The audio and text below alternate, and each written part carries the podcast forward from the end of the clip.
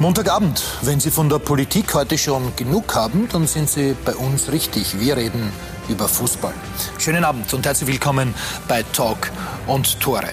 Ja, Salzburg ist wieder einmal österreichischer Fußballmeister, bereits zum sechsten Mal in Folge. Das steht schon seit ein paar Tagen fest und seit gestern ist auch hochoffiziell, der LASK ist Vizemeister hinter den Salzburgern. Und wir reden heute mit äh, zwei Vertretern dieser beiden Clubs. Ich freue mich sehr, den Torhüter des Meisters bei uns begrüßen zu dürfen. Alex Walke, hallo.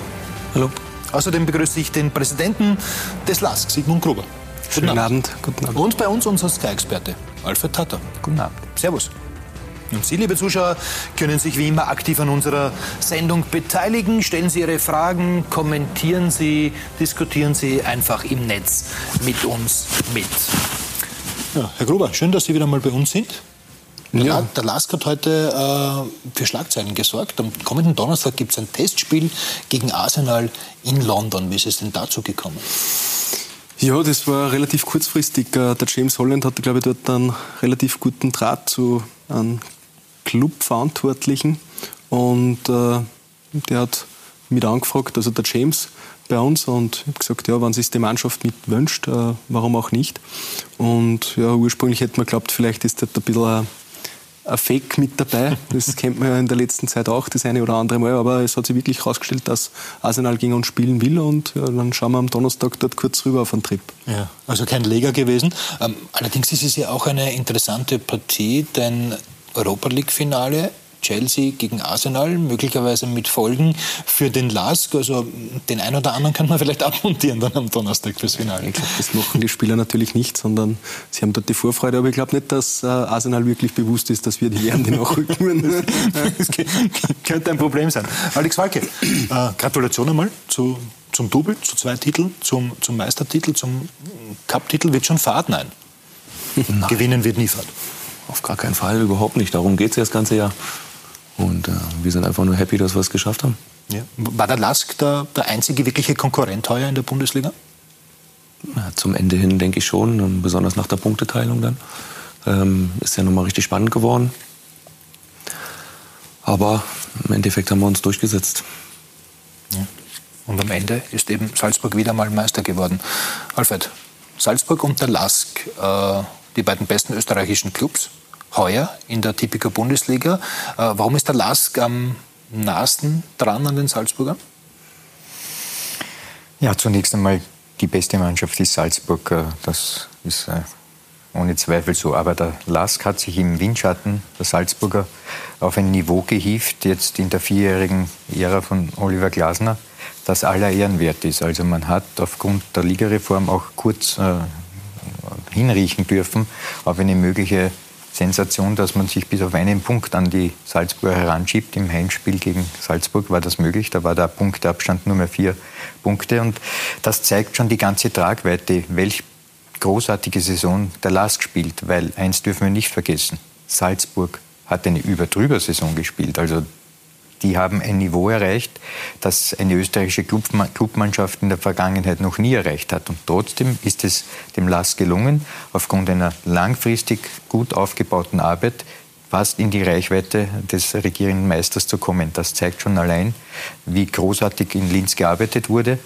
und wie großartig natürlich in Salzburg gearbeitet wurde. Diese beiden Teams sind der Aushängeschilder des österreichischen Fußballs und ich kann nur eines hoffen, dass die Linzer dann, wenn sie vielleicht in Q3 einsteigen, diese Hürde vielleicht schaffen und möglicherweise die Salzburger begleiten dürfen in die Champions League. Das wäre natürlich für uns alle mhm. und für den österreichischen Fußball ein großer Wurf.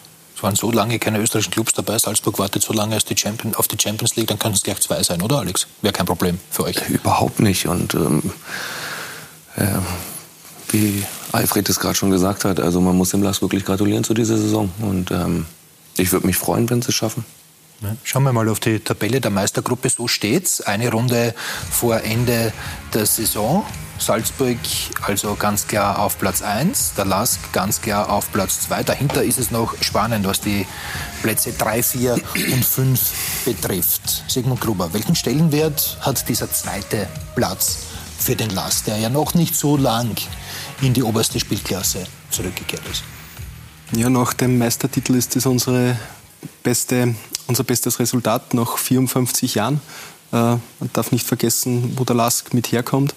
Äh, am 9. Mai, wie es gewesen ist, und da war es schon aufgrund der Tordifferenz eigentlich nicht mehr möglich, dass wir äh, vom zweiten Platz verschoben werden haben können. Aber äh, da haben wir vor vier Jahren, sage ich jetzt einmal, oder knapp fünf Jahren eigentlich nur in gegen Kapfenberg, gegen das zweite mitgespielt und das nicht im Franz-Fekete-Stadion, sondern auf den Amateurplatz und äh, Regionalliga Mitte damals? Regionalliga Mitte und äh, wir waren eins nur hinten, ich glaube bis zur 60. oder 65. Minute und der Radovan Vujanovic hat dann nur zweimal genetzt und das letzte Mal in der 88. Minute, dass wir 2-1 geschossen gehabt haben und äh, fünf Jahre später, eben am 9. Mai, haben wir dann de facto das realisiert gehabt gegen den WRC und ja, von, von daher ist es natürlich für, für, für uns, für das ganze Land, für ganz Oberösterreich, äh, für den Verein, äh, für die Fans ein ganz, ganz ein wichtiger Meilenstein, den wir dort gegangen sind.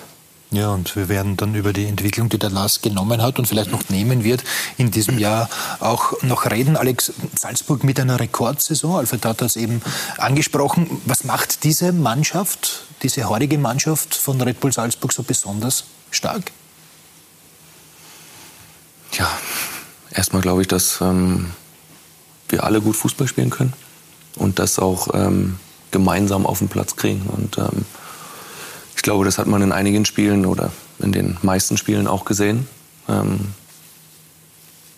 dass es sehr gut funktioniert, dass wir ein sehr gutes Mannschaftsgefüge haben und dass wir hungrig sind und ähm, dass wir versuchen, jedes Spiel zu gewinnen. Und ähm, auch wenn wir mal hinten, hinten liegen, wenn ich mich erinnere an dem Spiel gegen Austria, wo wir, wo wir 1 zu 0 hinten waren und in den letzten zehn Minuten zwei Tore geschossen haben. Und, ähm, ja, damit, sowas, damit den Meistertitel fixiert. Genau. Und äh, sowas zeichnet uns aus. Und ich bin absolut happy, dass ich in der Mannschaft sein darf. Ja. Äh, ist, das, ist das Klima auch so gut äh, innerhalb der Mannschaft, wie man es von außen wahrnimmt? Man hat den Eindruck, das ist eine verschworene Einheit, auch wenn der Konkurrenzkampf mit Sicherheit enorm ist, oder? Ja, naja, sicher. Es gibt immer unzufriedene Spieler, jeder möchte spielen, ist ja gar keine Frage. Aber wir sind schon eine sehr besondere Mannschaft, muss man wirklich so sagen. Und ähm, ich glaube, jeder gönnt auch dem anderen äh, seine Einsatzzeiten und, und, und seine Spiele. Und ähm, das ist schon was Besonderes, was nicht alltäglich ist. Ich möchte trotzdem hier kurz einhaken, weil ich war damals in Salzburg äh, bei diesem Spiel Champions League Qualifikation gegen, gegen Roter Stern als man 2-0 führte und dann das noch mit einem 2-2 aus der Hand gegeben hat. Und damals äh, neben Trainer Rose habe ich gedacht für mich, das könnte eine schwierige Saison werden für Salzburg. Äh, wenn man so knapp vor dem großen Ziel ist und dann aus dem Nichts heraus verliert man das dann, da muss so etwas passieren in der Mannschaft. Da muss es einen Knacks geben. Und das Gegenteil ist geschehen. Deshalb meine Frage an dich, Alex. Ihr habt ja das ja alles selber erlebt. Was ist geschehen, dass man trotzdem, trotz dieses kapitalen Misserfolgs, und das war es auch, wenn man schon die Taube in der Hand hat und am Ende ist es der Spatz, dass man dann trotzdem so eine fulminante Saison spielen kann. Was ist da im Team geschehen oder wie hat der Trainer das überhaupt gemanagt? Weil das ist wirklich für mich einzigartig und ist in der Saison ziemlich untergegangen, dass man mit so einem negativen Erlebnis trotzdem so eine Saison spielen kann? Also erstmal muss man sagen, es gab ja schon ein paar Spieler, die auch schon mal vorher die Saison so ein Erlebnis hatten. Ähm, ich glaube, wir haben das ganz gut aufgearbeitet. Äh, die Enttäuschung war natürlich die ersten Tage nach dem Spiel ähm, auf jeden Fall da gewesen. Aber es hilft nichts. Du musst ja einfach weitermachen und du musst versuchen, das Beste aus der Saison rauszuholen. Und ähm, wir hätten uns jetzt äh, auf dem Platz auch eingraben können, aber es hätte nichts geholfen, sondern es geht immer weiter, es geht immer weiter. Und ähm, ich glaube, dass wir das oder dass der Trainer das sehr gut mit uns aufgearbeitet hat. Oder ich sag mal, das ganze Trainerteam mit uns sehr gut aufgearbeitet hat. Und ähm, wir eigentlich aus diesem ja, Misserfolg fast gestärkt rausgegangen sind. Und dadurch ist es uns eigentlich gelungen, ähm, dann so eine Saison hinzulegen. Hat das die Mannschaft noch, noch enger zusammenstehen lassen? Absolut. Und möglicherweise ist es ja jetzt so, dass man erstmal so richtig entspannt in die kommende Saison gehen kann, weil man fix in der Gruppenphase ist. Ist das auch etwas, was Erleichterung bringt? Ja, absolut. Also ich glaube, nicht nur für uns äh, Spieler, sondern auch einfach für den ganzen Verein. Für die Verantwortlichen auch? Für alle. Und ähm, ich glaube, wir haben uns das jetzt auch irgendwie auf die Jahre hin verdient gehabt, dass wir es jetzt einmal schaffen, da reinzukommen. Und ähm, ja, wir sind extrem happy. Ja, Sie sind jetzt auch schon relativ lang äh, in Salzburg, zehn Jahre, mit einer ganz kurzen Unterbrechung. Und äh, wer hätte das gedacht, als Alex Walke damals gekommen ist, dass er innerhalb weniger Jahre zu einer echten Führungsfigur, auch zu einer Integrationsfigur bei Red Bull Salzburg wird, Markus Klima. Also wenn hier einer richtig Gas gibt. Atze speziell, ja. Dann ist das ja wohl Alexander Atze Walke. Wie viele Titel in Österreich hat er gesammelt, wissen Sie das? Ja, mehr als ich. Boah. Wahrscheinlich über 10. 15 schätze ich. Ich sag mal 12. Fast. 13 waren's. Sieben Meistertitel, sechsmal ÖFB-Cupsieger. 156 Bundesligaspiele, 98 Bundesligasiege.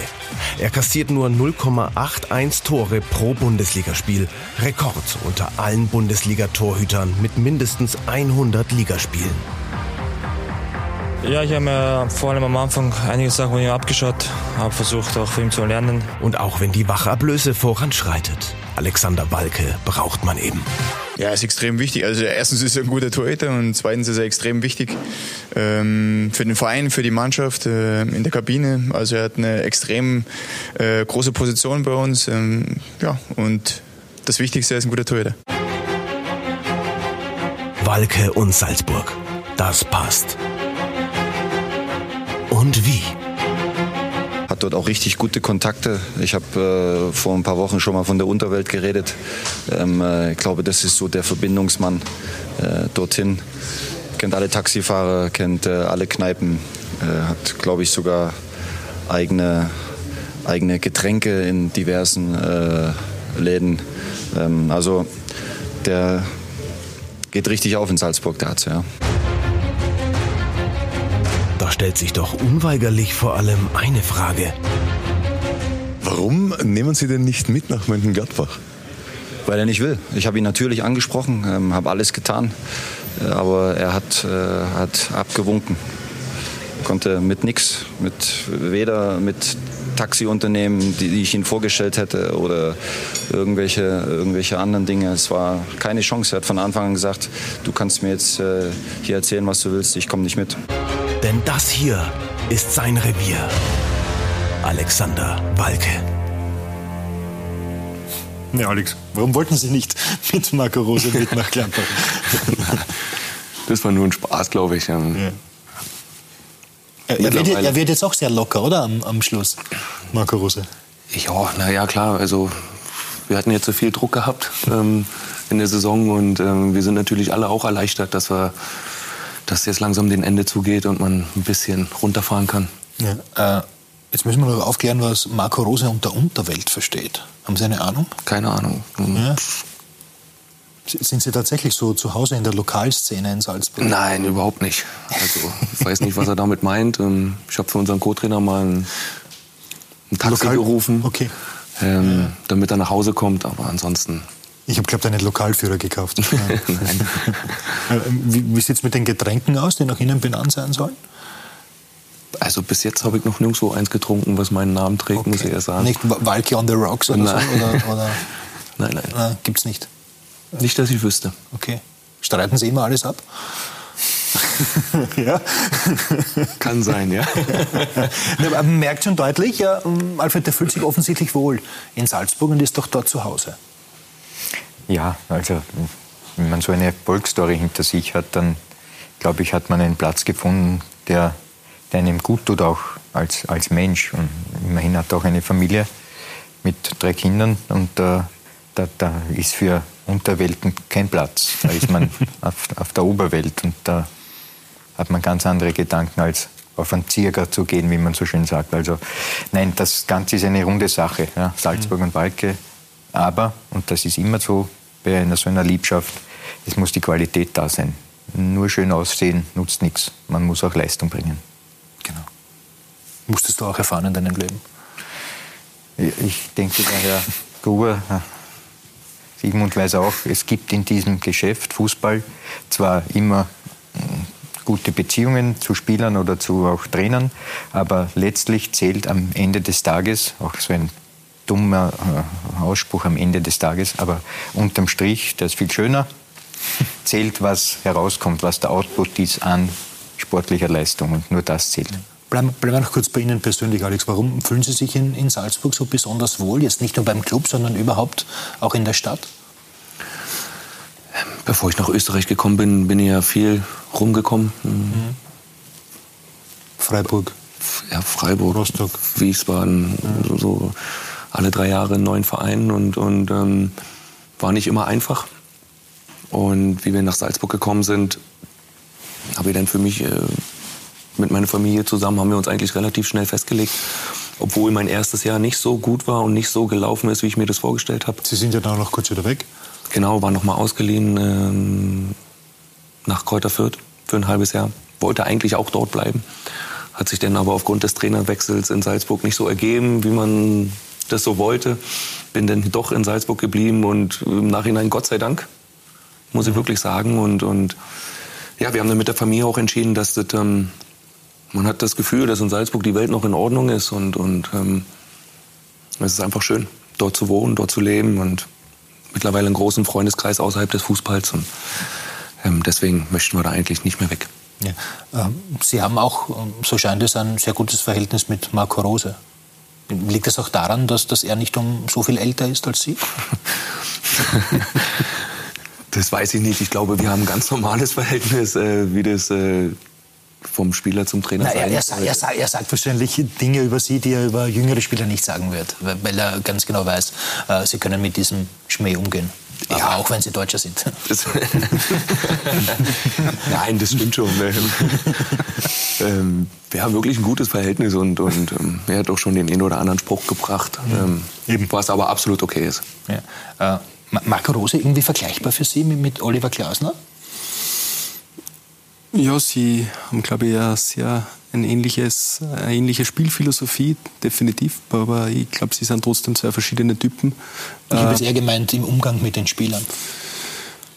Ich weiß jetzt nicht, wie der Marco jetzt zu den Spielern jetzt direkt ist. Ich kann es nur sagen, so wie der Oliver mit ist und wie er sie behandelt. Und äh, von daher das kann ich jetzt nicht beurteilen, das ist mir jetzt dann, das steht mir nicht zu, aber die Leistung, sage ich jetzt, so wie es der Alfred vorher gesagt hat, steht unterm Strich dann dort und äh, wenn sie in dieser Art und Weise nach den Champions äh, League aus, was sie gehabt haben, so in der Meisterschaft zurückkommen sind, dann sieht man einfach, dass er ganz viel richtig gemacht gehabt hat, auch emotional und mit der Ansprache mit den Spielern.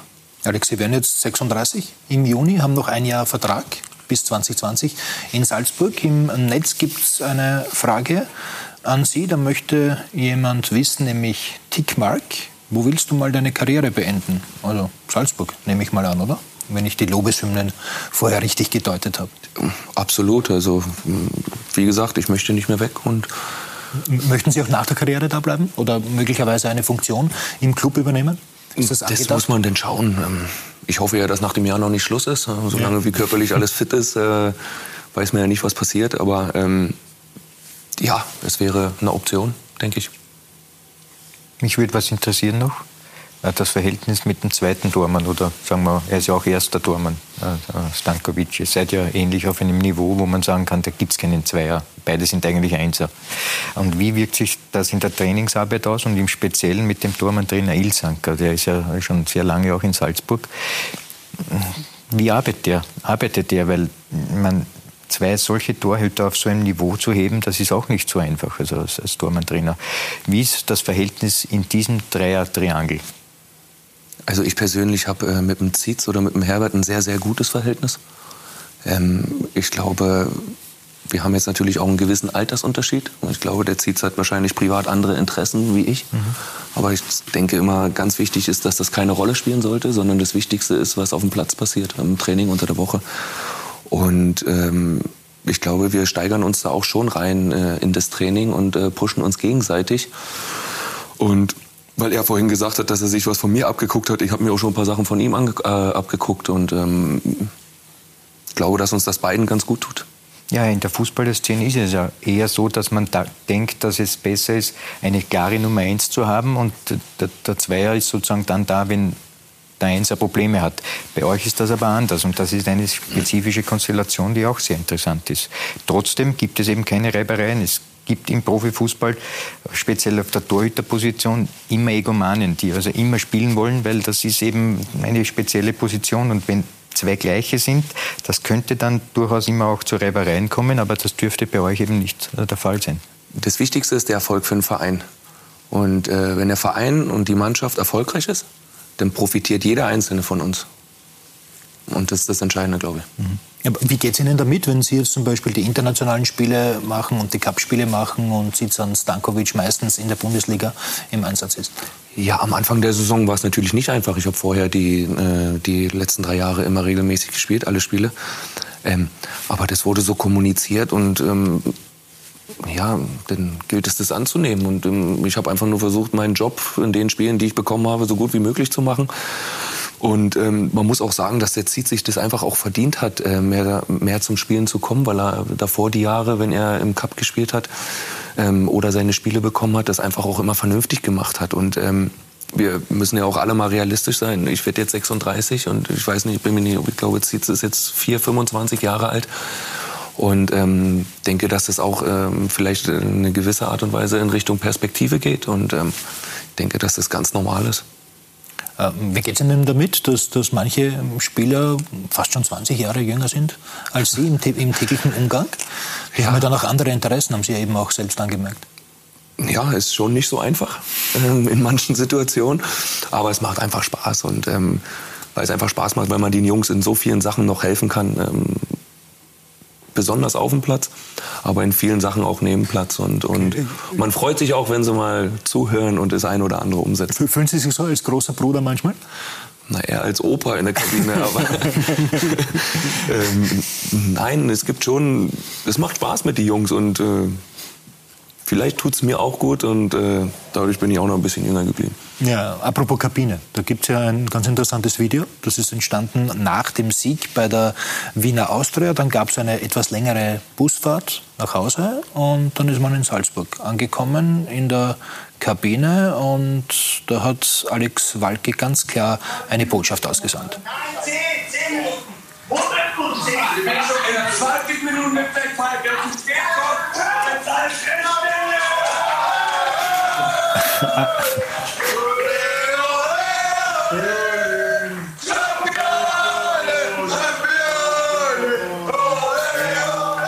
Also Darko Todorovic hat dieses ähm, Video gepostet. Waren alle da, 20 Minuten naja. später?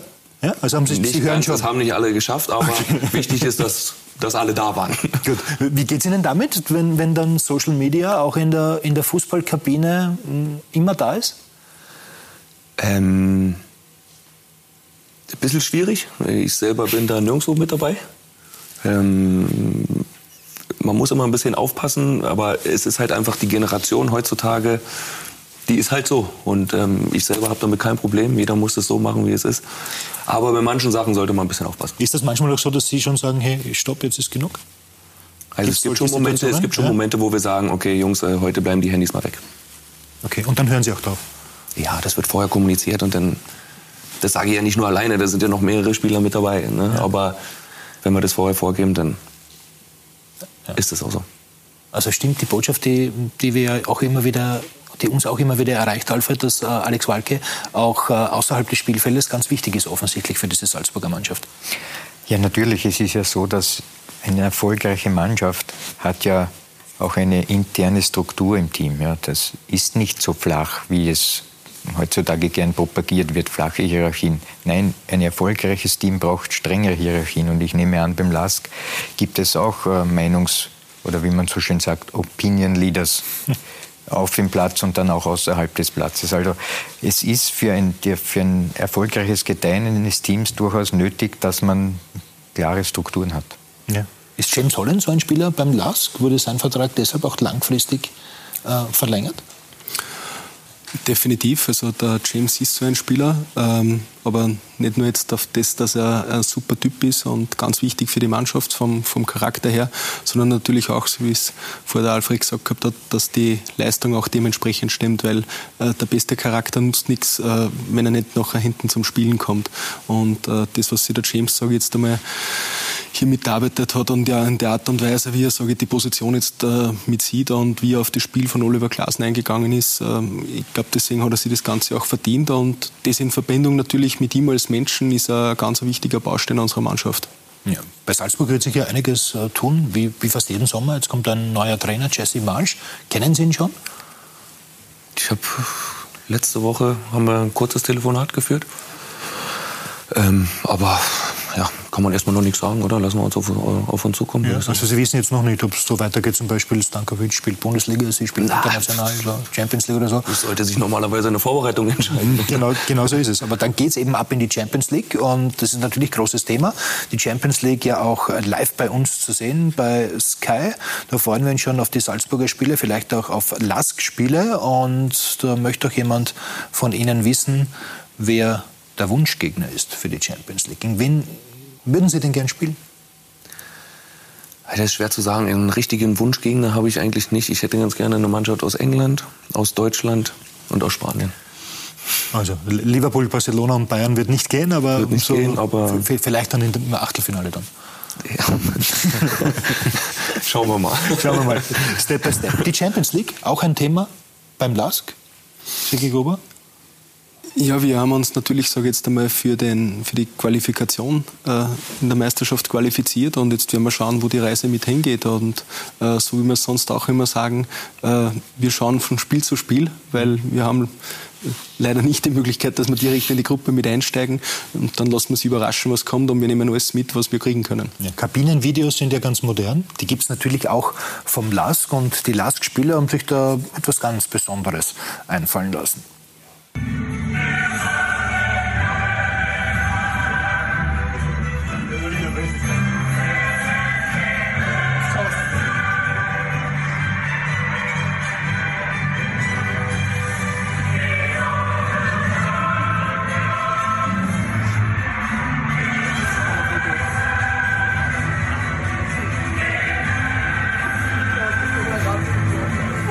Also bei Otto Banjo sitzt schon die Frisur. Äh, ist das was, was Sie auch gut finden, dass die Spieler damit kokettieren? Ja, warum nicht? Nur mal, sie haben eine überragende Saison mitgespielt und äh, dass dann solche Sachen mal mitmachen, das gehört, glaube ich, dazu. Und das ist dann das Salz in der Suppe, dass dort ein bisschen ein Schmäh auch mitlaufen muss. Und also vom, von mir aus ist es total okay. Gut, die Ausgangssituation ist ja so für den LASK, dass man auf alle Fälle äh, Qualifikation spielen muss, möglicherweise in der Qualifikationsrunde 2 einsteigt, aber eben dann vielleicht doch in Q3, nämlich dann, wenn Chelsea die Europa League gewinnt und eben nicht Arsenal. Und dann hätte man auf alle Fälle auch einen Fixplatz in der Gruppenphase der Europa League. Was würde das auch für die, für die wirtschaftliche Situation des LASK für die nächsten Jahre bedeuten? Ich nehme jeden Euro, den ich mehr bekommen kann, natürlich gerne, aber es, ich habe schon oft gesagt, uh, unser Budget besteht nicht jetzt mit Europacup-Einnahmen, nicht mit Cup-Einnahmen oder mit etwaigen Spielertransfers, sondern wir planen hier sehr konservativ. Aber, ja, aber wenn man dann kommt, vielleicht 8, 9, 10 Millionen mehr auf dem Konto hat, dann wäre ja das sehr angenehm, oder? Von den ganzen Geldern ist natürlich einiges auch noch zum Wegzahlen für bestimmte Overhead-Kosten oder Prämien, die dann noch mit anfallen. Aber natürlich, uh, klar ist, uh, wäre das ein wichtiger wirtschaftlicher Schritt, aber ähm, nicht jetzt dann, den wir unbedingt brauchen würden. Und äh, dann werden wir vielleicht mal ein bisschen Geld auf die äh, Seite legen können, wann es notwendig ist, dann werden wir das wieder angreifen. Abgesehen jetzt vom Wirtschaftlichen, was würde es sportlich für den LASK bedeuten, in die Gruppenphase zu kommen? Reden wir jetzt nicht über die Champions League, sondern eher über die Europa League, weil das ist ja realistischer. Der sportliche Aspekt hat einen, zweit, einen zweiten. Also das, das eine ist der sportliche, aber das andere ist der Imagegewinn. Ja, der LASK hat einen enormen Imagegewinn vollzogen in den letzten Jahren, der auch weit über äh, die Grenzen Österreichs hinausstrahlt, weil sonst würde nicht der FC Arsenal den LASK ersuchen, äh, nach London zu kommen. Also da hat man durchaus auch äh, schon aufgezeigt und ist schon wahrgenommen international durch diese Erfolge im nationalen Bereich. Aber natürlich eine weitere Aufwertung wäre die Teilnahme an den europäischen Bewerben. Und äh, das wäre für den LASK natürlich auf Sicht gesehen ganz wesentlich, weil die Reise des LASK ist ja noch nicht zu Ende. Das muss man ja auch festhalten. Es darf ja nicht sein, dass man sich jetzt mit dem zweiten Platz zufrieden gibt. Und ich weiß schon, der Herr Präsident wird jetzt sagen, der Tata ist ein, nur ein Tattel. Aber auf sich gesehen muss man, wenn man in diesem Konzert dabei ist, dass man so knapp an Salzburg auch herangekommen ist während dieser Saison, auch einmal hoffen dürfen, dass vielleicht bei Salzburg auch einmal ein größerer Einbruch ist als der, der heuer gar nicht gekommen ist. Und dann muss man dabei sein. Das heißt, die Reise des LASK darf nicht enden jetzt, dass man sich für die Euroleague qualifiziert, sondern der Gedanke muss sein, dass man auch in der nationalen Meisterschaft immer auch unter den Top 3 und womöglich auch einmal ganz oben am Thron. Und ich sehe keinen Grund, außer dass hier ein Proponent ist, dieser, dieser Gegner Salzburg, der das verhindern kann. Aber ich sehe keinen Grund, warum der LASK sich das auf sich gesehen nicht zutrauen sollte, auch einmal den österreichischen Meistertitel in den Händen zu halten. Ja. Sind Sie der Meinung, dass Alfred Dattler ein Norn-Dattl ist? Nein, nur dass er rhetorisch besser ist als statistisch. Ja. Okay, ja. Sag ich, weil, und beim Tippen ist er auch nicht so gut. Und beim Tippen auch nicht, aber wir haben jetzt erst draußen ein bisschen gescherzt, dass äh, hoffentlich tippt er nur öfters gegen uns, weil dann, dann gibt es Punkte. Ja. Ein Geschäftsmodell. Ja, Geschäftsmodell. Also. Nein, äh, nur mal Salzburg spielt mit, ich glaube, dieser Saison einen Punkteschnitt von knapp 2,5 Punkten und wir sind, ich glaube, bei knapp 2,1, äh, die wir jetzt mit erreichen.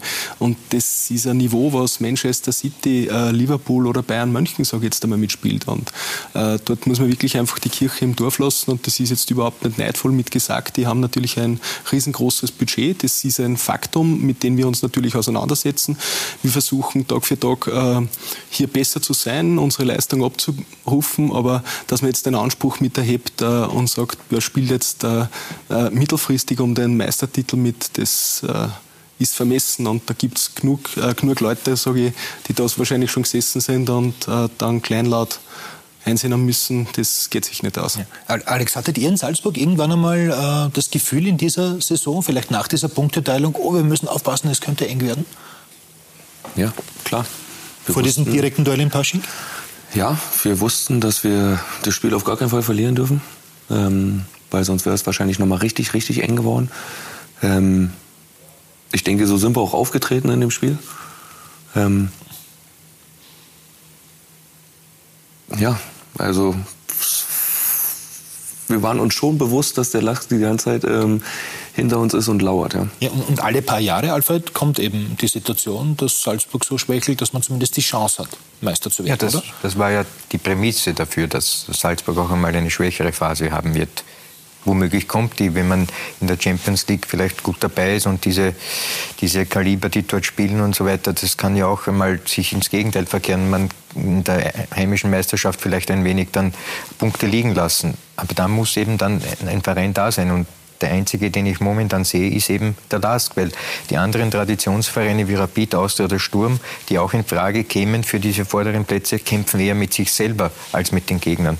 Daher, ich denke, beim LASK werden jetzt einige Entscheidungen getroffen, auch äh, was das Infrastrukturelle betrifft. Das ist ja auch ein großer Aspekt an dieser ganzen Sache, von der ich spreche, dass man auf sich gesehen dort dabei sein mag, Stichwort Stadion, aber auch jetzt die nächste Trainerbestellung. Also da sind einige Bestellungen jetzt äh, zu treffen. Bleiben wir noch ganz kurz sportlich und bei dieser Saison, äh, Sigmund Gruber, ist es ist es schon ein großer Erfolg für den LASK, dass man heuer die anderen Traditionsclubs, Salzburg jetzt einmal ausgenommen, wenn man ähm, Salzburg äh, richtigerweise, würde ich meinen, mit der Vorgeschichte auch als Traditionsclub bezeichnen kann, dass man doch ganz deutlich äh, Sturm, Austria, Rapid hinter sich gelassen hat?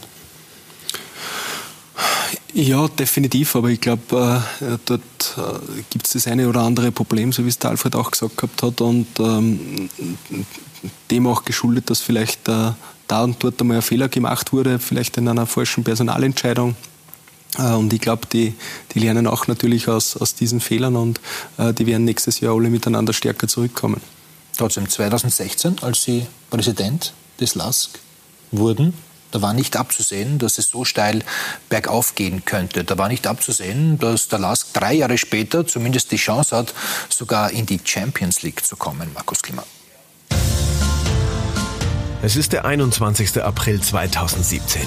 Sigmund Gruber ist erst ein halbes Jahr Präsident, da fixiert sein Lask den Aufstieg in die Bundesliga. Freudentränen als Ausgangspunkt einer langen Reise. ja, dass wir rechnen müssen mit allen, das haben wir schon öfters mit gehört. Und, aber dieses Mal, wie es fix geworden ist, ist einfach eine riesengroße Last mit abgefallen und es ist einfach ein super geiles Gefühl. Gefühle dieser Art erlebt er seitdem wohl des Öfteren. Denn es ist mittlerweile längst bekannt. Dass der Sigmund Gruber, der Architekt und der Bauer des Lask Neu ist, äh, dort voller Emotionen und Herz dabei ist, aber auch sein Gehirn einsetzt, dass man die Pläne mit dem Lask erreicht. Doch Sigmund Gruber kann auch anders. Vor großen Namen in die Knie gehen kommt nicht in Frage. Der Herr Peschek wird sich einmal daran gewöhnen müssen, äh, dass die Bundesliga aus zwölf Vereinen steht und nicht nur aus der SK Rapid. Viele sagen, der Sigmund ist nie in eine Diplomatenschule gegangen, da hat man vielleicht recht. Aber man kriegt immer die Wahrheit und man kriegt sie direkt. Äh, und äh, meistens oder fast immer wird das zugunsten des LASK eingesetzt. Er hat nie da egoistische Pläne dahinter, sondern es geht immer um den Verein. Er sagt gern das, was, was er sich denkt, aber das finde ich gut, weil es gibt eh viel zu viele Ja-Sager und er ist keiner davon und das finde ich gut. Er ist ein Mann der Taten und der großen Worte. Mir ist für uns, sage jetzt einmal, wirklich wichtig und kriegsentscheidend, dass wir in den nächsten fünf bis sechs Jahren ein Stadion haben. Pläne, Ziele und Visionen. Auf dem Weg nach oben bringt den Lask in dieser Saison nichts vom Kurs ab. Ganz ein wichtiger Mann für den Verein ich, und ich halte sehr viel von ihm und ähm, ja, wir sind froh, dass er äh, unseren Verein führt. Und nun Vizemeister Champions League Qualifikation. Es geht steil bergauf mit dem Lask und Sigmund Gruber. So nicht.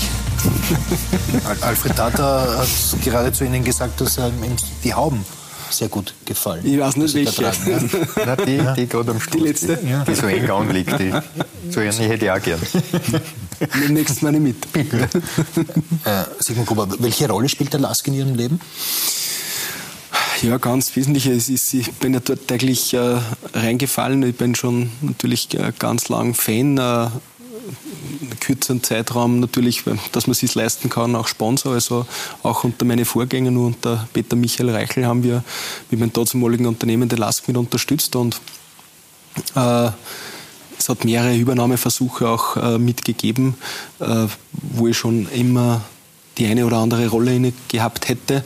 Und äh, ja, dann 24.12.2013 ist dann endlich soweit gewesen und dann war ich dort. Die Freunde des LASK. Die Freunde des LASK äh, als Finanzvorstand, weil dort haben wir noch, oder als Vizepräsident, auch noch andere Rollenverteilungen sicherlich mit gehabt und äh, war aber nicht absehbar, dass das in dieser Art und Weise ähm, auch zeitlich, ich habe schon gewusst, dass es intensiv wird, aber dass es so intensiv ist, das habe ich nicht gewusst und Jetzt, wenn ich immer heimkomme und sage zu meiner Frau, nächstes Jahr wird es wieder besser, dann sagst du das sagst du schon mittlerweile seit fünf Jahren und das ist eigentlich nur immer, dass äh, nur zeitintensiver wird. Ja. Ja. Stimmt der Eindruck oder, oder sind Sie mittlerweile, was das Finanzielle betrifft, doch auch auf äh, sich allein gestellt, was Entscheidungen betrifft? Na, wir haben äh, ganz klar, sage ich jetzt einmal, äh, Generalversammlung äh, im Verein, wo wir nach unten in die GmbH mit reinarbeiten, beziehungsweise hier eine Aufsicht mit haben. in der GmbH bin ich noch äh, auch Geschäftsführer, aber diese Rolle werde ich jetzt ab äh, spätestens Juni voraussichtlich abgeben, an zwei Leute das Ganze mit aufteilen und dann äh, nur noch im Verein, sage ich, das Präsidentenamt ausüben. Das heißt, es kommt ein Geschäftsführer, ein Manager für den LASK? Na, wir haben äh, eine Managerin, also, zwei, also eine Geschäftsführerin, ist auch erstmalig im österreichischen Fußball. Präsidentinnen haben wir schon. Das ist die eine, das ist die Barbara Niedermeyer und der andere ist der Clubmanager, der Andreas Brottil. Äh, die beide, sage jetzt, Geschäftsführer werden äh, in der GmbH und hier werden wir die Aufgaben auf diese beiden mit verteilen. Und damit ich gleich die Frage mit vorwegnehme, einen Sportdirektor brauchen wir in dieser Art und Weise nicht, weil die Funktion der zukünftige Trainer auch ebenfalls ausüben wird. Ja, oder weil Sie sowieso einen haben, der halt sportlicher Berater genannt wird, weil es irgendeiner ist. Naja, und äh, das ist äh, das Geheimnis kann ich auch verraten und der zukünftig auch Vizepräsident beim LASK sein wird. Ja, und den sportlichen Bereich weiterhin abdecken wird. Genau. Weil er sich eben von seiner Agentur getrennt hat. Exakt. Genau so ist es. Äh, Jürgen Werner und, und Sigmund Gruber, das Erfolgstour, Alfred, aus deiner Perspektive, das den Last zu dem gemacht hat, was er jetzt ist? Nein, da fehlt eine wichtige Person. Das ist dann ein Erfolgstrio. Der Oliver der Glasner, ja. der sportliche Architekt natürlich, Architekt des Ganzen, das darf man überhaupt nicht vergessen. Aber nichtsdestotrotz, wir haben das vorhin gehört von teilweise von den Wortmeldungen der Spieler, wobei ich immer sehr skeptisch bin, dass Spieler über die Vorgesetzten oder über die übergeordneten Personen einen Kommentar abgeben in der Öffentlichkeit, das gefällt mir gar nicht. Aber nehmen wir das so hin und sagen wir, das ist so, dann gibt es ja nur Lob für den, für den Herrn Gruber. Und daher, äh, ja, natürlich ist das ein Duo, das äh, für die, äh, für die Erfolge des LASK auch mitverantwortlich sind. Weil eins muss man auch sagen, damals, als man ähm, ich weiß nicht, das war 2015, Oliver Glasner, glaube ich, mit einem Vierjahresvertrag ausgestattet hat. Das war auch schon sehr mutig damals. Und auch Oliver Glasner war gleichzeitig auch Sportdirektor, nachdem seine äh, Vorstation bei Ried ja nicht so äh, von Erfolg gekrönt war. Das war also auch sehr risikobehaftet und das ist voll aufgegangen. Und äh, man muss auch sehen, dass Verantwortungsträger nur dann eine erfolgreiche Straße sozusagen beschreiten können, wenn sie richtige Entscheidungen treffen. Und das ist das, was das Entscheidende ist. Beim LASK dürften in dieser Amtszeit jetzt von Sigmund Gruber laufend richtige Entscheidungen getroffen worden sein da, da kurz, also er hat absolut recht, es ist ein Triumphirat. Es war eines, jetzt schauen wir natürlich, dass wir ein neues aufbauen. Äh, ganz maßgeblich natürlich Oliver Glasen und auch Jürgen Werner. Äh, wo ich nicht ganz d'accord gehe, ist, äh, dass der Oliver in Ried so erfolgreich war. Ich glaube, die Saison hat er abgeschlossen, wie er dann zu uns gekommen ist, als Sechster oder als Siebter. Äh, kurze Zeit später, sage ich, sind sie dann eigentlich in den Abstiegstrudel mit reinkommen. Also der Oliver hat dort schon äh, ein sehr gutes Händchen auch mit gehabt. Aber vielleicht nicht die Möglichkeit, in dieser Art und Weise die, die Visionen, sage ich jetzt nachher, die er sich selbst mitlebt und äh, die er auch immer mitfordert und was ihn ja auch natürlich so erfolgreich macht, ähm, umzusetzen. Und ich glaube, diese Möglichkeit haben wir ihm gegeben. Äh, und äh, wenn man in Oliver in einem gewissen Bereich hier wirklich sehr eigenständig auch mitarbeiten lässt, äh, dann sieht man, welche welche Leistung und welches Package, dass man dann am Ende des Tages mit zurückkommt. Aber das erfordert natürlich ganz viel Vertrauen, äh, ganz viel äh, Gesprächsbereitschaft untereinander, ganz viel Kommunikation untereinander und äh, vor allem auch, dass man sich dann und wann einmal unangenehme Dinge mit sagt. Ja. Und das ist, glaube ich, ähm, man muss nicht immer einer Meinung sein, aber ich sage immer, es ist notwendig, wie man die Meinung untereinander mit kommuniziert und wie man sich gegeneinander oder untereinander, sage jetzt, mit, mit verhält. Und dann ist es nicht schlimm, wenn man mal unterschiedlicher Meinung ist und mal ein bisschen schärfer diskutiert, weil äh, auch eine Aussage von mir, durch, durch Reibung entsteht Energie und ich glaube, die haben wir sehr gut genützt und dann umgesetzt. Was ist denn für Sie das Besondere an Oliver Glasner gewesen in den vergangenen Jahren? Ja, vor allem äh, seine, seine Akribie, sein Arbeitseinsatz und äh, ich, ich kann nur eines noch mit dazu sagen, äh, wie wir den ersten Vertrag mit unterschrieben haben, habe ich den Jürgen zur Seite geholt und habe gesagt, äh, gibt so einen, so einen netten Film, Schlaf, Schlafloser in Seattle, und ich habe zum Jürgen gesagt, dann sage ich, du, er hatte mich schon beim Hallo, aber ich habe nichts gesagt. Ja. Weil der schimpft mir dann nachher hinten noch, dass im Vertrag noch ein Style wird zum Verhandeln. Okay. Äh, nein, Scherz beiseite, also der, der Oliver ähm, hat einfach äh, eine irrsinnige Auffassungsgabe, wie er die Mannschaft mit einstellen will, eine Passion für dieses Spiel, äh, für, für, diesen, für diesen Sport und einen Arbeitseinsatz, der seinesgleichen sucht. Und äh, das ist im Fußball nicht immer allgegenwärtig oder selbstverständlich, dass es sowas gibt. Und äh, das in Verbindung mit einem ja, sehr hohen Fachwissen, das gepaart, das macht den Oliver einfach aus. Sie haben ja auch mit Oliver Glasner zusammengearbeitet. Damals war Co-Trainer von Roger Schmidt in Salzburg. Was, was für Sie auch absehbar, dass das einmal selbst ein sehr guter Cheftrainer wird? Ja, ich denke schon. Also ich glaube, dass er jetzt seine ersten Trainerschritte, glaube ich, bei uns gemacht äh, im Verein. Und ähm, er war damals schon ein, ein, wie sagt man denn, ja, ein Besessener. Ja, genau, das ist das richtige Wort. Ein, Detailverliebt. Genau, ja. ein besessener, okay. detailverliebter Fußballlehrer.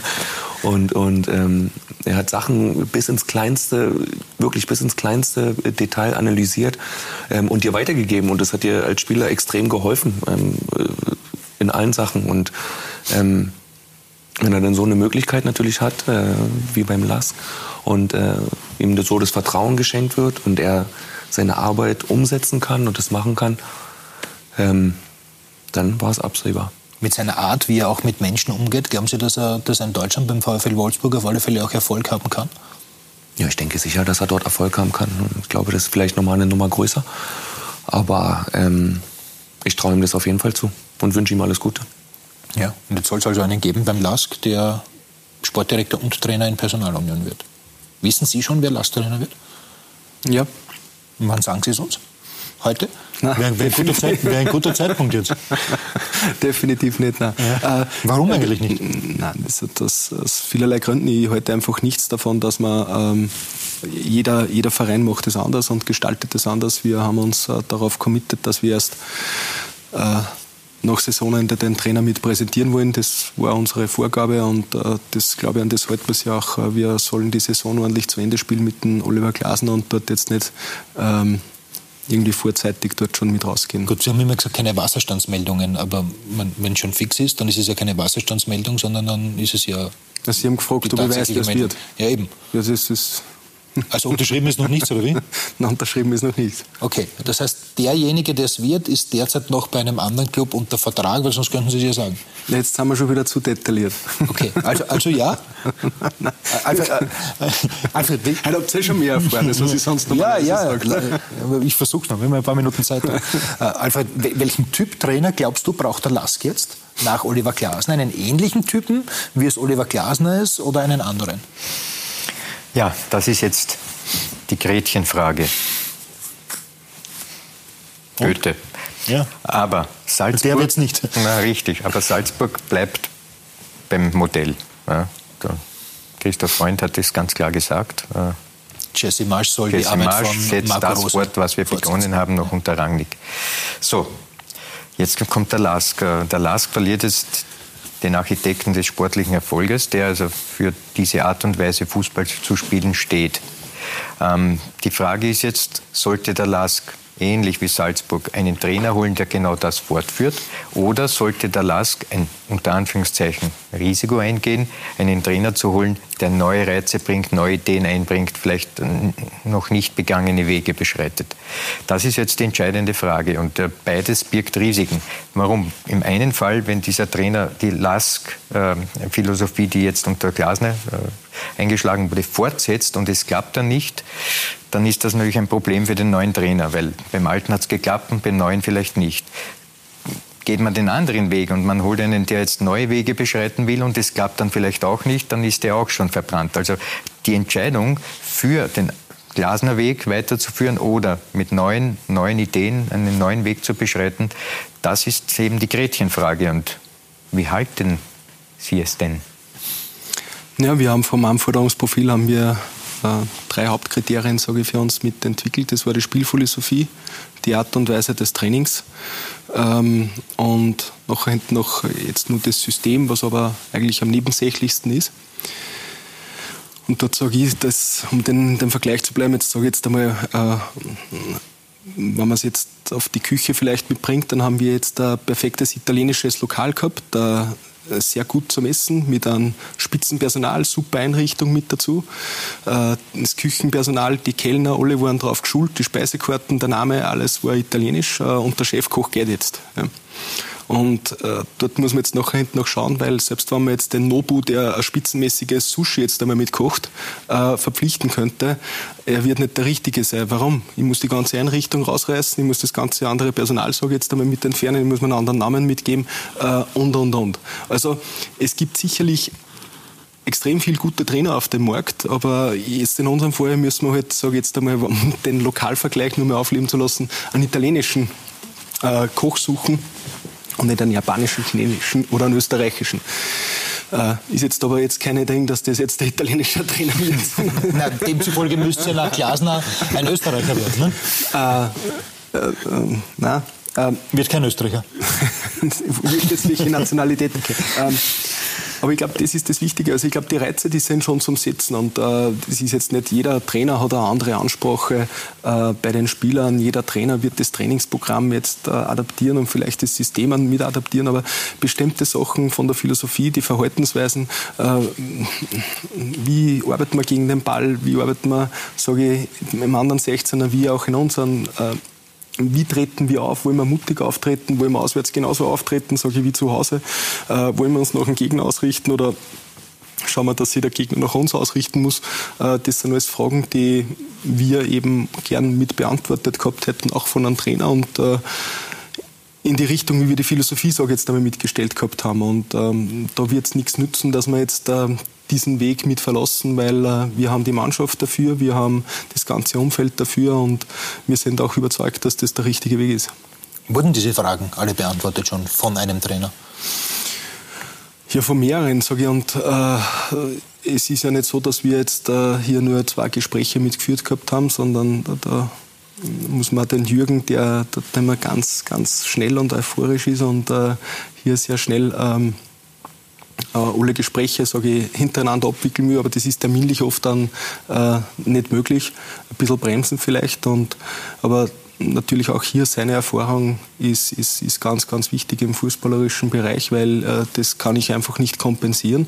Und äh, ich glaube, ich meine, dass ich einiges äh, zu menschlichen Aspekten, sage ich jetzt einmal, mit sagen kann, weil ein Trainer ist ja heutzutage viel mehr als nur das, dass er über Fußball Bescheid weiß, sondern ist eine Führungsfigur, ist eine Galionsfigur, steht in der ersten Reihe des Vereins, da kann ich, glaube ich, einen Input mit dazu bringen. Äh, und das andere ist natürlich äh, sensationell, was der Jürgen dort das mit abdecken kann, ähm, weil es einfach ganz viele Dinge sind, ähm, das muss man ganz offen und ehrlich sagen, von denen ich ich keine Ahnung habe und das ist auch gut so, sondern äh, so haben wir beide unsere Stärken und da kann er das seine einbringen und ich das meine. Ja. Alfred, auf wen würde dieses äh, Profil passen? Ilzer, eben. Aber, jetzt kommt das Aber natürlich hinten nach, ähm, sagen wir, es ist wieder der italienische Koch, der also das von Glasner begonnene weiterführt mit vielleicht ein paar Nuancen äh, erweitert oder verändert. Er wird trotzdem zum Kochen und zum Gutkochen Töpfe benötigen, um richtig die Sachen zu schmoren, die einbrennen und so weiter. Das heißt, die Spieler. Jetzt verliert man mit Joao Victor zum Beispiel einen sehr entscheidenden Spieler, der ja im Herbst und auch jetzt im Frühjahr für sehr viel Furore gesorgt hat. Man muss also auch äh, die Spieler holen in diesem, in diesem ganzen Kontext. Welche Ideen sind hier angedacht? Also so wie man gesehen gehabt hat, glaube ich, haben wir immer wieder die, die richtigen Schlüsse daraus gezogen. Und jetzt, selbst wenn wir jetzt den Schwar verlieren, dann haben wir einen Spieler mit verloren. Ich glaube, bei Salzburg werden es dieses Jahr sechs bis sieben. Natürlich äh, rücken dort massiv viele nach. Der Cup-Sieger, der amtierende noch, haben wir schon fertig gespielt. Nein, Entschuldigung, nicht der amtierende, sondern Sturm hat damals, glaube ich, in der Cup-Siegersaison um die sieben Spieler mit verloren. Das planen wir nicht, das ist ganz klar. Äh, ich habe schon immer gesagt, wenn das Ausland mitkommt, hier Deutschland vor allem oder England, dann werden wir den Spieler keine Steine in den Weg legen. Aber sonst äh, ist jetzt nicht so, dass wir jetzt großartig hier weitere Spieler verlieren. Und ich glaube, dass wir den Joao Victor sehr gut mit ersetzen können. Ja, das, das ist ja richtig. Das bezweifle ich nicht. Nur, wir dürfen eines nicht übersehen. Der Lask hat fast die gesamte Saison immer mit der gleichen Mannschaft gespielt. Es ist nicht so gewesen wie bei Sturm, die eine große Verletzungsmisere mhm. haben oder noch einen anderen, einige andere Vereine. Der Kader selbst beim Lask ist aber nicht so riesig wie es zum Beispiel bei Salzburg ist.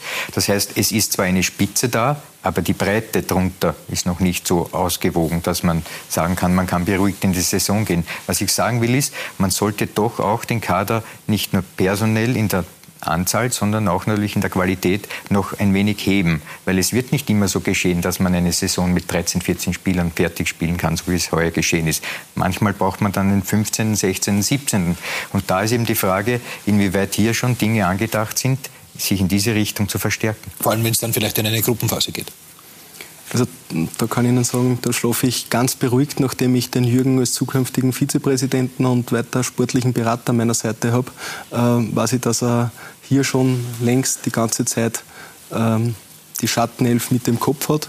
Ähm, auch, dass wir uns natürlich breit aufstellen müssen für den Europacup, weil wir natürlich wissen, dass wir äh, nicht mehr mit diesen kleinen Kader, sage ich jetzt einmal. Aber wofür brauchen Sie dann eigentlich einen Sportdirektor, der gleichzeitig Trainer ist, wenn das eh alles Jürgen Werner abdeckt? Na, so ist es nicht. Also viele Dinge, die dort jetzt da zum Entscheiden sind, die vielleicht jetzt ähm, grundsätzlich nur bei einem Trainer liegen und auch äh, bei einem Sportdirektor mit sind, ist bei uns in einer anderen Konstellation, sage ich jetzt einmal, mitgefällt worden. Also, der Oliver hat einfach einen, einen für einen breiteren Aufgabenbereich mitgehabt, als, äh, wie sage ich das jetzt, auf den Platz gegangen ist und die Mannschaft trainiert gehabt hat. Das ist ähm, ähm, das Infrastruktur jetzt mit gewesen ist, wo mich oft mit ihm unterhalten ist oder eben wegen Spielerverpflichtungen, wo er sich mit dem Jürgen mit unterhalten gehabt hat, ähm, der, der, der selbst wie hoch das der Rasen gemäht worden ist, hat mit interessiert und dass er sich mit hingestellt gehabt hat äh, mit dem, mit dem Greenkeeper. Also welchen Dünger das man mit verwendet und wie, wie die Plätze mit bespielt werden. Also äh, das ist der Oliver Glasner in, in, in, seiner Funktion und darum sage ich, äh, das hat man nicht von jedem Trainer und ich glaube in dieser Art und Weise hat er ganz viel mit dem Jürgen mit ausgeübt und das ist auch eine Position, so wie wir es wieder dann mit suchen. Ob jetzt dann eine konkrete Verhandlung dann, ob, ob ich dann dort wieder dann äh, erst am Ende, wenn es ums Geld geht, mit dazukomme oder schon vorher mit dazustoße, das ist immer individuell und äh, abhängig. Aber wenn Sie jetzt sagen, Jürgen Werner hat die Spieler schon im Kopf, dann, dann muss er ja die mit dem neuen Trainer schon abgecheckt haben. Ob, ob, ob der die auch haben möchte. Nein, weil der neue Trainer soll ja die Philosophie weiterführen. Wenn also Jürgen Werner bereits diesen Gedanken äh, hat, und den wird er ja haben, und die Spieler in diese Richtung aussucht, na was, der Jesse Marsch wird auch nicht jetzt sagen, na, ich kann mit dem und dem und dem ja. nicht. Okay. Ich glaube, ich hätte mir jetzt gerade was rausgelockt und du hast das unterbrochen. Aber Ihm lockst du eher noch 50 Cent aus der Tasche als Information. Das soll angeblich das Schwierigste sein, äh, wenn es ums Wirtschaftliche geht ja, ja. mit Sigmund Gruber, oder? Nein, das weiß ich nicht. Ja, also so wird es so, so zumindest erzählt. Aber bleiben wir noch gut bei dem Personal. Joao Victor ist ja weg, gibt ja auch gutes Geld. Jetzt gibt es immer wieder Gerüchte, vor allem auch um, um Geuginger. Wann sagen Sie für sich, okay, über den Spieler können wir noch reden, aber dann ist es auch genug? Nur mal, das hängt dann von denen. Also ich sehe uns nicht als Ausbildungsverein. Ich glaube nicht, dass wir Fußball äh, als, als, als Ausbildungssport spielen wollen. Das sehen wir nicht. Wir, wir, wir machen den Verein oder wir betreiben den Verein mit, mit unserer Leidenschaft, mit unserem Herz, äh, dafür, dass wir sagen, ähm, wir wollen erfolgreich Fußball spielen. Ja? Und wenn ich jetzt sage, wir kriegen ein Angebot für einen Joao Victor, dann sage ich ganz offen und ehrlich, am liebsten wäre mir, bleib da weil ich es vorher gesagt habe, ich, ich brauche nicht die Spielerverkäufe, um mein Budget, sage jetzt einmal, aufzufetten. Äh, und wenn es ein Joao Victor irgendwo billiger mitgeben wird, dann wird wahrscheinlich der VfL Wolfsburg äh, die andere Position mit den billigeren Spieler oder der günstiger oder nur besser wäre, mitbesetzt gehabt haben. Also nehme ich an, dass auf dieser Position äh, der Spieler, sage ich jetzt einmal, für dieses Geld mitgeht. Also wird es nicht eins zu eins den gleichen so mitgeben können. Und äh, aber was mir klar ist, ist natürlich, dass man einen Spieler in dieser Dimension, in diesen Gehältern, die hier in Deutschland, England, Spanien mitbezahlt werden, dass es ein Ding da Möglichkeit ist, dass man den hält. Jetzt kann ich sagen, okay, einmal lasst man sie bei irgendeinem Spieler jetzt mit, mit raus und hält vielleicht dieses Gehalt einmal mit. Das kann man bei einem machen, aber dann ist die ganze Gehaltsstruktur in der Mannschaft, sage ich jetzt einmal, ad absurdum geführt und das wird zu Neid, Missgunst folgen. Also das geht nicht. Ja.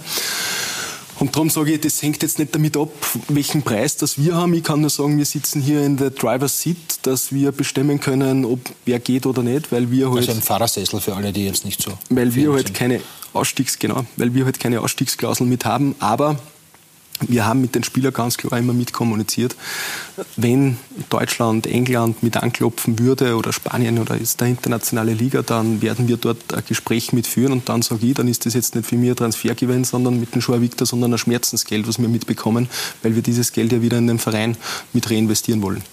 Und das so viel zum Thema. Also wenn es Anfragen gibt, dann werden wir sie damit unterhalten, nämlich jetzt im Bezug von den Spielern und äh, ist jetzt aber beim Golginger der Fall gewesen. Gut, dann möchte ich Sie noch ganz kurz nach Christian Ilzer fragen, weil unsere Informationen so sind, dass er definitiv nicht zum LASK gehen wird. Können nicht, Sie das bestätigen? Ich glaube nicht, dass der Christian Ilzer italienisch kocht. Gut, das heißt, er wird definitiv nicht LASK. Ja?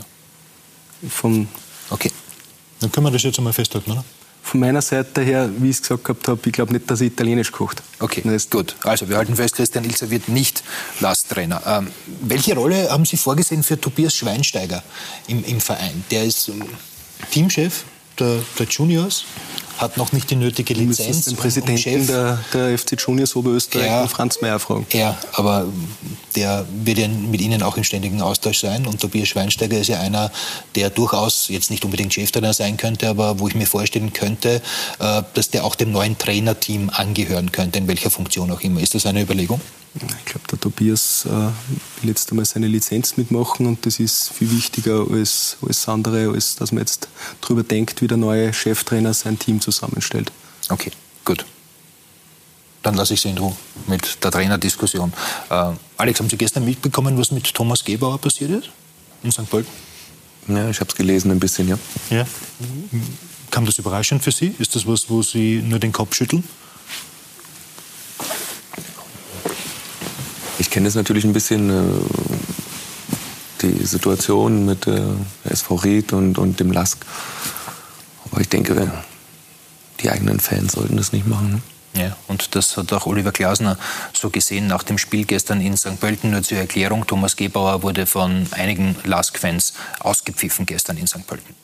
Was mich riesig gefreut hat, äh, war, dass der Thomas Geber uns den Sieg heute festgehalten hat mit der Superparade bei 0 zu 0 und äh, finde es einfach auch, möchte es ja wirklich da explizit betonen, völlig unverständlich und, und äh, nicht angebracht, dass ein Teil von Leuten, äh, die sich schwarz-weiß kleiden, will gar nicht sagen Fans, weil äh, äh, als Fan unterstütze ich die eigene Mannschaft und wie, wie da auf den Thomas Geber teilweise reingeschimpft wird, was da für Wörter fallen, das finde ich katastrophal und deswegen hat mich seine Leistung heute besonders gefreut. Ja. Sergei Gruber, wie haben Sie das gestern miterlebt? Ja, äh, die, ich sage das oft, ähm, man kann seinen Protest zeigen, äh, dass man äh, nicht mit unterstützt, was auch vielleicht nicht richtig ist, äh, oder dass man ein Plakat aufhängt, wo es heißt, äh, äh, Präsidium Falschentscheidung oder Vorstand raus oder irgendwas, das werden wir ausweiten müssen. Aber wenn es ins Persönliche geht oder wenn das Pfeifen ist oder irgendeine Art von Beleidigung, das äh, habe ich auch immer offen äh, mit kommuniziert, dann, dann ist das ganz klar zum Verurteilen und das geht nicht. Also das ist, äh, da bin ich beim Oliver, wenn er sagt, äh, man kann nicht die Spieler, sage jetzt, mit auspfeifen oder den eigenen Spieler ähm, beleidigen. Das, das, das ist alle unterste Schublade. Wenn ich sage, äh, dass die Fans mit enttäuscht waren, weil er jetzt äh, mitgespielt gehabt hat. Ähm, und sie machen jetzt einmal keinen Support, auch nicht richtig, aber dann ist das zumindest der Ausdruck ihres Protestes und dann sage ich, okay, das, ist, das werden wir akzeptieren müssen in einer Demokratie und in einer Meinungsfreiheit, aber dass sie den, den Spieler, sage ich jetzt einmal, beschimpfen oder auspfeifen, das geht nicht. Alfred, du kennst ja auch die, die Situation in Ried als ehemaliger Co-Trainer, als ehemaliger Trainer der SV Ried. Ähm, was würde denn ein Aufstieg der Rieder für den LASK bedeuten oder überhaupt für die Rivalität in Fußball Oberösterreich? Zunächst würde es mal für Ried sehr viel bedeuten, ja, weil der Verein dort natürlich auch mit finanziellen Problemen kämpft. Diese Liga ist natürlich auch nicht einfach zu finanzieren. Man muss eigentlich aus Rieder Sicht aufsteigen in die Tipico-Bundesliga. Das heißt, für Ried ist es einmal das Erste, an sich zu denken. Dann, wenn man das schafft oder schaffen könnte, dann wird die Rivalität, die alte, äh, wieder aufleben, weil zwischen Ried und Lask herrscht eben in Oberösterreich eine Rivalität, die eben davon genährt ist, der, La der Lask oder die Fans des Lask nennen sich auch Stolz von Oberösterreich. Oberösterreich, während die Rieder das auch anders sehen, äh, aufgrund der letzten 20 Jahre mit den Erfolgen und so weiter und so fort. Daher, es wird eine sehr interessante Sache, wenn Ried aufsteigt und kann den Fußball oder zumindest äh, im lokalen Bereich in Oberösterreich nur befruchten, aus meiner ja. Sicht. Wäre doch schön, oder? Oberösterreich Derbys zu haben, nächste Saison in der Bundesliga. Es gibt Oberösterreich Derbys. In der zweithöchsten Spielklasse? Genau. Ja. Sie, Sie wären nicht so froh, wenn die Räder aufgehen, oder wie? Nein, mir ist das, äh, das wirklich äh, grundsätzlich egal, wer, wer, wer von der zweiten Liga mit raufkommt, der hat es verdient. Ich, ich stehe dazu. Ich glaube, äh, dass Oberösterreich, waren wir vorher mit sprechen darüber, dass äh, Red Bull anzugreifen ist, die Traditionsclub aus Wien anzugreifen sind, äh, dass es dann ganz schwer ist, wenn es in jedem Bundesland mehr wie zwei Bundesligisten, sage ich jetzt einmal, gibt, außer bis auf Wien. Da müssen wir eine Ligadiskussion nachher hinten noch ähm, Ligadiskussion auch noch mitführen, ob dann wieder zwölf Vereine das Optimum ist oder nur zehn Vereine und in jedem Bundesland einer sein sollte. Das ist, glaube ich, einfach das Hauptproblem, weil wir halt äh, finanziell in Österreich nicht so gebettet sind, äh, wo, wo der, der in Deutschland der Tabellen 15. annähernd das gleiche Geld kriegt an Fernsehgeldern wie die ganze österreichische Bundesliga. Ähm, und wenn wir diesen Teufelskreis irgendwie durchbrechen wollen, dann glaube ich, dann müsste man die Ressourcen und die Kräfte mit bündeln. Und das wird nicht gehen dadurch, dass äh, in der Steiermark zwei oder drei Vereine mitgibt, äh, in Oberösterreich zwei Vereine. Aber das ist meine persönliche Ansicht und klar ist, jeder, der raufkommt, hat sich das verdient sportlich. Also Sie würden sich nicht so sehr freuen über den Aufstieg der SV Ried, habe ich jetzt herausgehört. Sie sind ja auch Lastpräsident. Nur mal, weder, weder werde ich jetzt die, die Nerven wegwerfen, nur weinen, nur werde jetzt in, in Jubelchöre mit ausbrechen dafür, dass wir nachher dann wieder gegen die SV Rieder Derby mitspielen. Na, will ich ja nicht, um Gottes Willen. Ja. 2022 soll das neue Stadion stehen. Wird ja. stehen. Alex, spielen Sie dann noch? Geht sich das noch aus? Ja, ich hoffe doch, oder? ja, Lask Arena. So, so, könnte, so könnte sie ausschauen, die neue Arena des Lask. Schön, oder? Ja, super. Ja, gar keine Frage. Ähm, Wäre wär schon ein Fortschritt gegenüber dem, dem Waldstadion. Jetzt soll es Probleme geben mit der UVB, mit der Umweltverträglichkeitsprüfung. Muss jetzt da aus Ihrer Sicht der Stand der Dinge da? Nein, in der Umweltverträglichkeitsprüfung sind wir noch gar nicht. Wir sind in der strategischen Umweltprüfung und äh, die Probleme ist äh, lustig, wenn er dann nachher hinten auch immer Sachen mitgeleakt werden, weil wir haben vom Land eine Liste bekommen, die wir mit Problembereichen no, na, nicht abzuarbeiten haben. Da setzen sich unsere Sachverständigen mit den Sachverständigen der Stadt Linz zusammen, nehmen diese Themenbereiche und auch Problembereiche äh, mit auf und versuchen hier Lösungen zu finden. Äh, und das ist genau das, was jetzt passiert. Und am Ende des Tages wird nachher hinten noch dann abgerechnet und dann wird geschaut, äh, haben wir für alle Probleme und Problembereiche, die das Land jetzt mit aufgezeigt hat im Rahmen der strategischen Umweltprüfung, äh, hier Lösungen gefunden. Und wenn wir das nicht getan haben, äh, dann wird keine Umwidmung Entwicklung äh, möglich sein, aber ich bin guter Dinge, dass das trotz alledem äh, möglich sein wird. Gut, die oberösterreichischen Nachrichten haben nämlich berichtet am 16. Mai, dass es Widerstand gegen das Stadionprojekt geben soll, auch äh, von der äh, Umweltabteilung, von der Naturschutzabteilung der oberösterreichischen Landesregierung. Nur mal, so wie ich es vorher gesagt gehabt habe, äh, die zeigen äh, Problembereiche mit auf und äh, klar ist, wann wo ein Stadion mit hinkommt, dass hier natürlich auch Bedenken von Seiten der Beamtenschaft mit bestehen und auch zu Recht, ob das jetzt emissionstechnisch ist, ob das lärmtechnisch ist äh, und die sind dann abzuarbeiten. Aber äh, dafür muss ich ja die Möglichkeit geboten bekommen, dass sie unsere Leute eben dementsprechend hier mit, mit äußern, weil nur, dass ich sage, um Gottes Willen, äh, da wird die Nachbarschaft durch das Licht jetzt mitgeblendet und man sagt aber zum Beispiel, es gibt ein LED-Licht und die Nachbarschaft ist weit weit genug entfernt und man macht eine Lichtberechnung, legt das rund, rund um das Stadion und auf einmal sieht man, dass die Emission gar keinen mittrifft, äh, dann ist das Problem, was vorher eines gewesen ist, was jetzt der Beamte auch zu Recht, sage jetzt einmal, mitgemeldet hat oder vorgegeben hat, äh, ist dann gelöst. Und so gehe ich ja. aus, dass das bei den anderen Problemfeldern auch der, sein, der Fall sein wird. Ja, gibt natürlich auch viele Lask-Fans, die wissen wollen, wie es denn steht um das Stadionprojekt. Da gibt es auch einige Fragen. Also die erste Frage haben Sie jetzt damit schon fast beantwortet. Da geht es eben um die bevorstehende Umweltverträglichkeitsprüfung für das Stadionprojekt. Konzentrieren wir uns auf, äh, Plan, auf Frage 2. Gibt es einen Plan B, falls das Stadion nicht am gewünschten Standort in Bichling gebaut werden darf? Also das erste ist, dass wir die strategische Umweltprüfung gestartet haben. Die UVB wird voraussichtlich dann im äh, September, Oktober zu starten sein, wenn wir die SUP, also die strategische Umweltprüfung, positiv ähm, abschließen konnten. Äh, ja, Plan B, ich gehe davon aus, dass wir Bichling mit realisieren können. Also nein. Wenn Plan A funktioniert, braucht man ja keinen Plan B. Äh, ja, so kann man es auch sagen, aber wer mich kennt, weiß, Sie, dass ich nie alle hingehe. Okay, gut. Also es gibt einen Plan B wir werden Alternativen haben, wenn dies notwendig sein sollte. Gut, 19.000 Zuschauer dabei bleibt, soll das Stadion fast. Um die 16.500 äh, für Erweiterbar auf Länderspiel, na, länderspieltauglich, äh, was internationaler Standard ist. Und wenn man das dann runterbricht, dann wird es für nationale Spiele zwischen 18.000 bis 19.000 liegen. Ja, aber Sie, Sie gelten ja jemand, das haben ja auch Ihre Spieler gesagt, der sehr zielstrebig ist auch immer wieder seine Meinung klar äußert. Ist, ist dieses Stadionprojekt für Sie auch äh, etwas, was unglaublich wichtig ist für den, für den gesamten Club, vielleicht auch für sich persönlich? Für mich persönlich überhaupt nicht. Äh, es ist äh, existenziell für den Verein wenn man sieht, was für einen tollen Job die Austria und Rapid hier mit den Stadien mitgemacht haben. Äh, Rapid hat den Umsatz de facto verdoppelt von 15 Millionen, wenn sie nicht den Europacup spielen, auf über 30 Millionen Euro äh, durch den Hospitality-Bereich. Extrem viel Deckungsbeitrag hier zu erwirtschaften für, für ähm, Sportbudget, was man dann für die Mannschaft zur Verfügung stellen kann. Bei der Austria ist das natürlich ganz genau ähnlich. Und wenn ich jetzt von der Politik sage, wir, wir haben nicht diese Möglichkeiten in Österreich vom Fernsehgeld oder von bestimmten Förderungen, die es vielleicht in anderen Ländern mitgibt, oder wenn Manchester City wieder von den äh, Scheich den Geldhahn oder beziehungsweise den Ölhahn aufgedreht bekommt, ähm, wenn mittlerweile spielt man ja schon gegen Nationalstaaten, ja. äh, dann werden wir irgendwie die Möglichkeit haben müssen, dass wir ein Stadion mitbauen. Besten Dank für die Ausführungen. Wollen Sie uns noch kurz sagen, wer jetzt Trainer wird? Ich nehme an, nein. Deshalb bedanke ich mich für den Besuch. Alex, danke, dass Sie bei uns waren. Äh, viel Spaß bei der Meisterfeier.